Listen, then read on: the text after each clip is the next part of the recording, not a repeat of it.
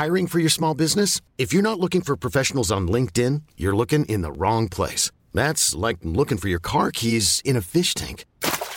LinkedIn helps you hire professionals you can't find anywhere else, even those who aren't actively searching for a new job but might be open to the perfect role. In a given month, over 70% of LinkedIn users don't even visit other leading job sites. So start looking in the right place. With LinkedIn, you can hire professionals like a professional. Post your free job on linkedin.com slash achieve today.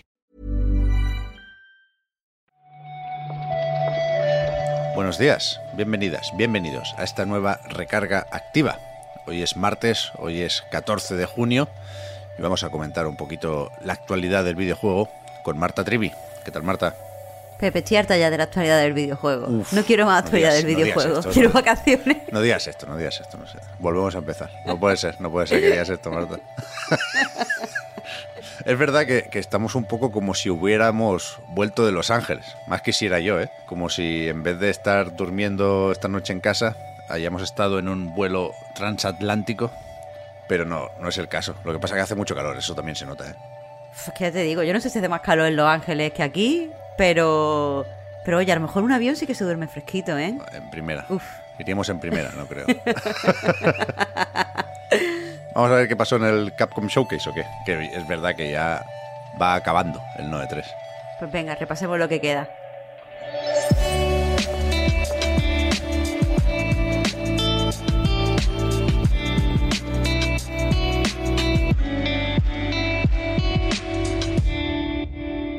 A ver, sin entrar en muchas valoraciones y avisando, porque igual luego no nos acordamos, de que el amigo Itsuno anunció durante el evento otro evento para el día 16.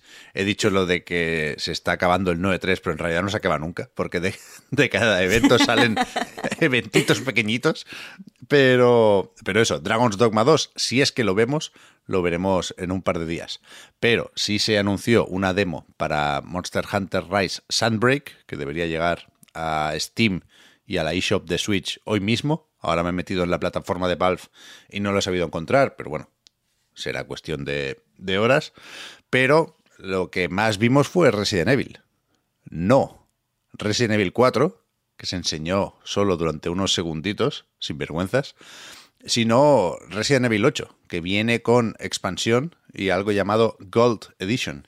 Claro, fue absolutamente el protagonista de, de la presentación. Empezamos viendo un poco eh, el DLC, que tendrá un nuevo arco argumental, es decir, una historia mm, totalmente nueva que estará protagonizado por la hija de, de Ethan. Y eh, lo, lo interesante, o sea, a mí por lo menos me ha parecido muy, muy guay, es que se jugará en tercera persona. Así como, como novedad. Y me parece como que se ve bien, se ve más cómodo.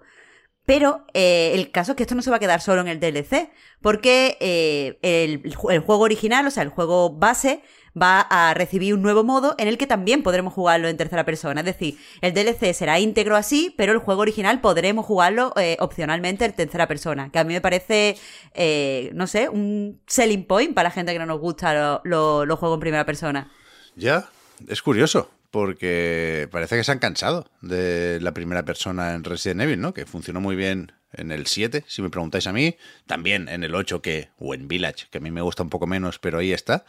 Pero no sé, no sé cómo harán lo de las cinemáticas, por ejemplo, que estaban muy pensadas para la primera persona. No sé si se han cansado ya de cortar manos y ahora han dicho, pues volvemos al Resident Evil de más o menos toda la vida. Pero sí, sí, la verdad es que se ve bien, ¿eh? En tercera persona también este Village y lo mismo es una buena excusa para darle otra vuelta al juego. Podemos hacer lo mismo, por cierto, con Resident Evil 7, Resident Evil 2 y Resident Evil 3, los últimos remakes, porque ya tienen ese parche de nueva generación que se había anunciado, ya se pueden actualizar de forma gratuita si los tenías en Xbox One o en PlayStation 4. Y sobre todo al 2, yo sí le voy a dar otro tiento.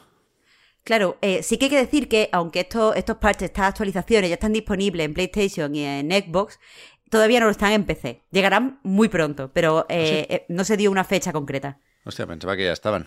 Bueno, no, no deberían tardar. No.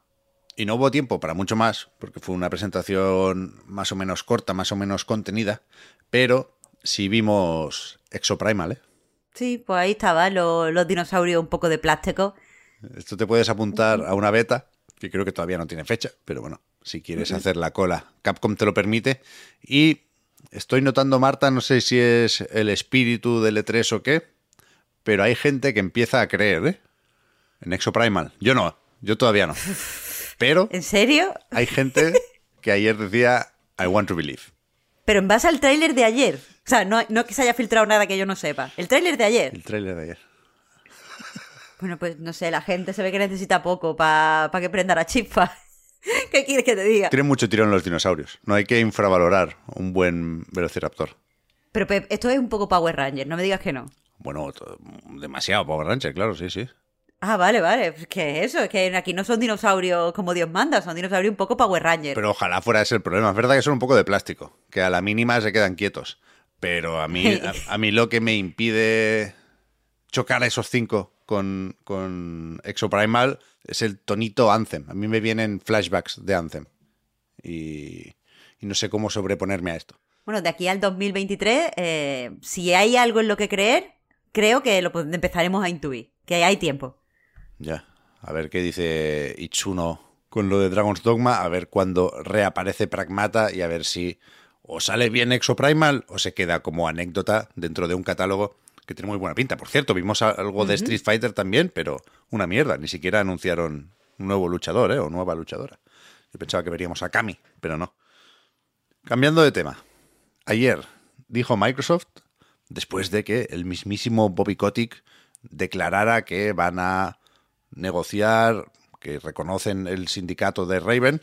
Este sindicato está dentro de eh, Communications Workers of America y ayer, decía, comentó Microsoft que llegaron a un acuerdo de neutralidad con este sindicato. ¿Esto qué, significa, Marta? A ver, todo esto viene un poquito eh, de hace unas semanas. Phil Spencer ya había dicho que eh, cuando eh, pues tuvieran poder, cuando tuvieran algún tipo de, de control sobre Activision Blizzard, ellos no se iban a, a oponer al sindicato. Entiendo que desde Communication Workers of America pues cogieron estas declaraciones y se sentaron a, a negociar con, con Microsoft para ver eh, a, qué, a qué se refería específicamente Phil Spencer. Y por lo que hemos podido leer en Axios, por lo que sabemos de cómo funcionan otro, otros estudios y otros sindicatos dentro del mundo del videojuego, pues al parecer esto es que, eh, bueno, normalmente las empresas en Estados Unidos invierten mucho dinero en ciertas acciones para que no se formen sindicatos. Esto puede ir desde ofrecer mejoras eh, pues en, lo, en, los contratos de los trabajadores eh, que, bueno, reciben esas mejoras, sí se comprometen a unirse a un sindicato, o directamente, eh, pues acciones para perjudicar la entrada del sindicato directamente, es decir, negarse a, a negociar con ellos, no reconocerlos, despedir, bueno, no se puede directamente despedir, pero como eh, impedir que los trabajadores se comuniquen con la eh, intención de formar un sindicato y yo entiendo que este acuerdo lo que dice es que Microsoft no va a hacer nada para impedir que se forme este sindicato, que ya está formado, pero para perjudicar su, sus actuaciones y que se sentará a, escuchar lo que tenga que decir. De hecho, directamente en Axios dicen eso, que, que van a escuchar lo que quieren los trabajadores y que al menos pues van a, a considerar que el sindicato es un interlocutor. Estoy viendo ahora el comunicado en el Microsoft News Center y me hace gracia lo de que esto entrará en vigor o se aplicará 60 días después de que se cierre la adquisición de Activision Blizzard por parte de Microsoft, sea esto cuando sea, ¿eh? Y no sé, no sé por qué tienen que esperar dos meses, no sé si deberían estar nerviosos esos primeros 60 días, no creo, ¿eh? Pero me, me ha parecido curioso.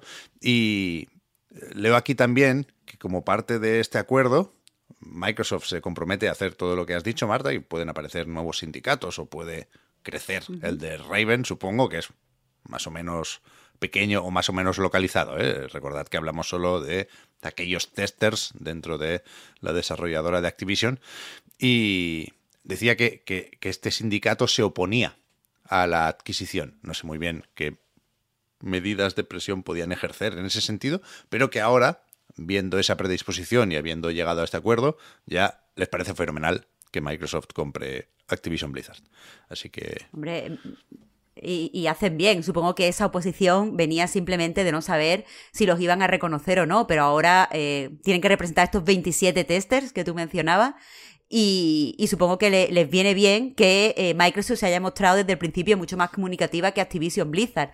Recordemos que desde el sindicato ya habían dicho anteriormente que su eh, objetivo final era que los trabajadores tengan una silla eh, en, las reuniones donde se toman las decisiones. así que, bueno, ojalá consigan estos objetivos, desde luego.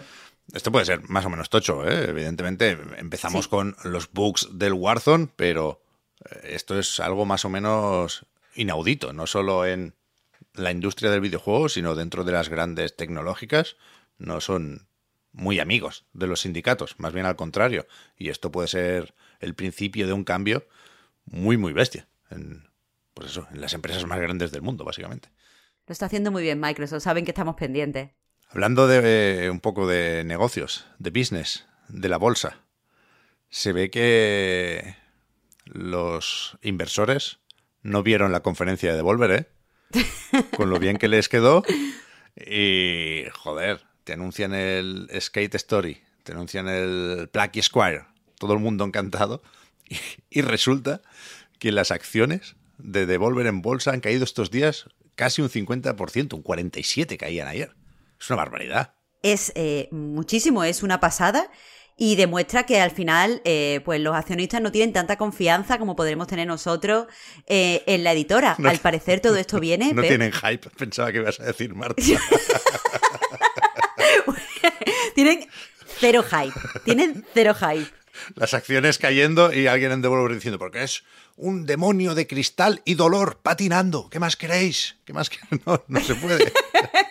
¿No os gustan los videojuegos? ¿No os gustan los videojuegos? Putos haters. No, pero, pero eso al final, eh, pues es lo que hablamos muchas veces, Pep, que los inversores y muchas veces la gente que financia los juegos no es peña que esté realmente interesada en la industria, no está muy interesado en el sector y al parecer esta, esta desconfianza, esta falta de hype, vienen por el más funcionamiento que ha tenido Trek to Yomi y Weird West. O sea, no, no han rendido como se esperaba. Ya, esto también me sorprende fuera bromas y es eh, clásico debate de Reload que dejaremos para otro momento, ¿eh? Pero... Eh, la reacción negativa de los inversores no es por la conferencia, ¿eh? es porque efectivamente ha comunicado la editora que durante los primeros cinco meses del año fiscal las ventas han estado por debajo de lo previsto. Y me sorprende porque es verdad que a mí Trek to me parece una chufa, por ejemplo, pero casi todos los juegos importantes debutaron en servicios de suscripción. Es decir, Trek to Yomi estaba en Game Pass Day One, Weird West estaba en Game Pass Day One y Shadow Warrior 3 estaba en PlayStation Now, cuando todavía no se había fusionado con el Plus, Day One. Entonces, cabría suponer que, que tenían ya asegurado el rendimiento económico que esperaban de esos juegos, ¿no? Y resulta que no. A ver, a la hora de comentar esta, esta noticia, pues nos vemos con este eh, cortina que supone los servicios de suscripción y no entiende demasiado bien su funcionamiento. Supongo que aquí el problema es que aparte de las ganancias eh, de los servicios de suscripción, de los diferentes servicios, Devolver había hecho una serie de promesas a sus inversores eh, que estaban muy por encima de eso. Y supongo que aquí lo que ha fallado no es lo que han reportado los servicios de suscripción, sino las ventas. Y si les han prometido un crecimiento de no sé, el 30 y al final han tenido un crecimiento del 15, pues normal que los inversores vean que no se está cumpliendo las expectativas prometidas. Ahora, de ahí a caer un 50% me parece bestia. Es que muy loco él. La, gráfica era de Crypto Crash total. Pero yo no sé si comprar acciones, Marta, porque entre el Point P y el Terra Nil, esto remonta. Hombre, el Terranil es un juegazo, ¿eh? Mira, sí, yo a Víctor le paro los pies con, su, con sus criptocosas y, su, y sus stonks. Pero a mí me parece que tú acabas de tener aquí una buena idea. Bueno, a ver, habría que, ponerlo en pequeñito, debajo en los análisis, ¿no? El conflicto, el conflicto de intereses. Pero no. No, reseño yo, reseño yo. No vamos a comprar acciones de Devolver. ¡Ay! Maldición. ¿No te gusta ser rico? No, no, no. No estoy hecho para esto. Lo que vamos a hacer es preparar la recarga y empezar a grabar otro podcast reload del E3, ¿eh? que menos mal que no dejamos lo de Capcom para un programa aparte. Tenemos que comentar todavía lo de Microsoft y el PC Gaming Show. Queríamos hacerlo ayer y no hubo tiempo, pero nos ponemos ahora mismo y yo creo que hoy sale el, podcast esta tarde. Muchas gracias, Marta, por haber comentado la jugada. Vamos a eso y vamos también con las demos del Steam Next Fest, ¿eh? que seguimos actualizando el recopilatorio en anightgames.com. Pues muchas gracias a ti, Pep. Y nada, a trabajar, a trabajar. Vamos, chao, chao.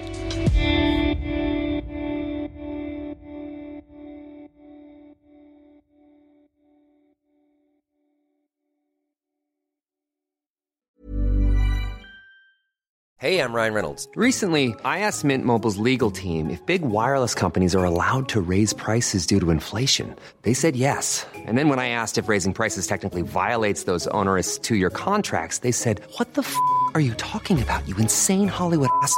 F- So to recap, we're cutting the price of Mint Unlimited from $30 a month to just $15 a month. Give it a try at mintmobile.com slash switch. $45 upfront for three months plus taxes and fees. Promo for new customers for limited time. Unlimited more than 40 gigabytes per month. Slows. Full terms at mintmobile.com. Jewelry isn't a gift you give just once. It's a way to remind your loved one of a beautiful moment every time they see it. Blue Nile can help you find the gift that says how you feel and says it beautifully with expert guidance and a wide assortment of jewelry of the highest quality at the best price. Go to BlueNile.com and experience the convenience of shopping Blue Nile, the original online jeweler since 1999. That's BlueNile.com to find the perfect jewelry gift for any occasion. BlueNile.com.